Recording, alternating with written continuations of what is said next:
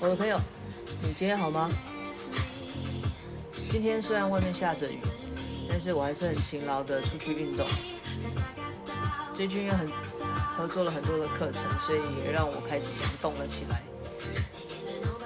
我真的觉得，嗯、有在动，对于身心来讲是真的非常非常的舒服。特别是，嗯、呃，有人可以一起运动的这件事情。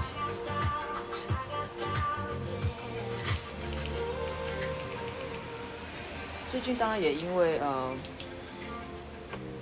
接触比较多的人群，呃，之前有说过，就是有合作不同的一些事情、专案，那也发现了一些特别的状况，嗯，因为现在还有在协助这个别人报名嘛，然后会说明一下课程。课程的内容，呃，课程的整个流程的状态会是什么，都会稍微介绍一下。然后就发现，可能有很多的人他会想要来，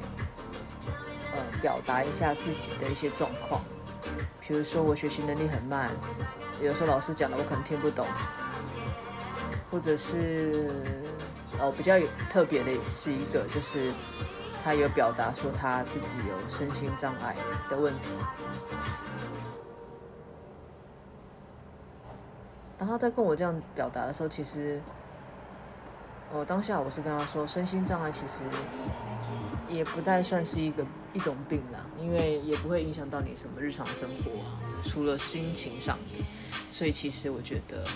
上些不同的课，疗愈一下自己的心情，也蛮好。我终于有一次机会遇到了表达自己身心有障碍的这个朋友，但后来发现其实感觉上都很正常啊，没有什么异常的地方，让我不禁怀疑为什么他要一直表达他身心状况有问题。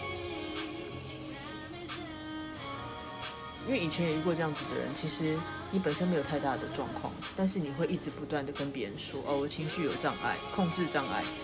呃，我可能很容易悲伤，我忧郁症，我可能什么，我可能什么。”但是这些不是都是你自己觉得的吗？或者是你想要透过这样子的表达，让对方对于你的某些行为或举动。不要那么生气，也就是你对于你自己的这些行为，你想要想尽办法让它合理化，那种感觉就很像是我先说在前哦，所以如果真的发生这样的事情，你不能发脾气，或者是你不能怎么样怎么样。我觉得现在可能大家呃很能够接受一些。精神上的状况，啊，所以身心科看很多，啊以前的人可能进出身心科会觉得怕别人觉得自己疯了或自己有病，现在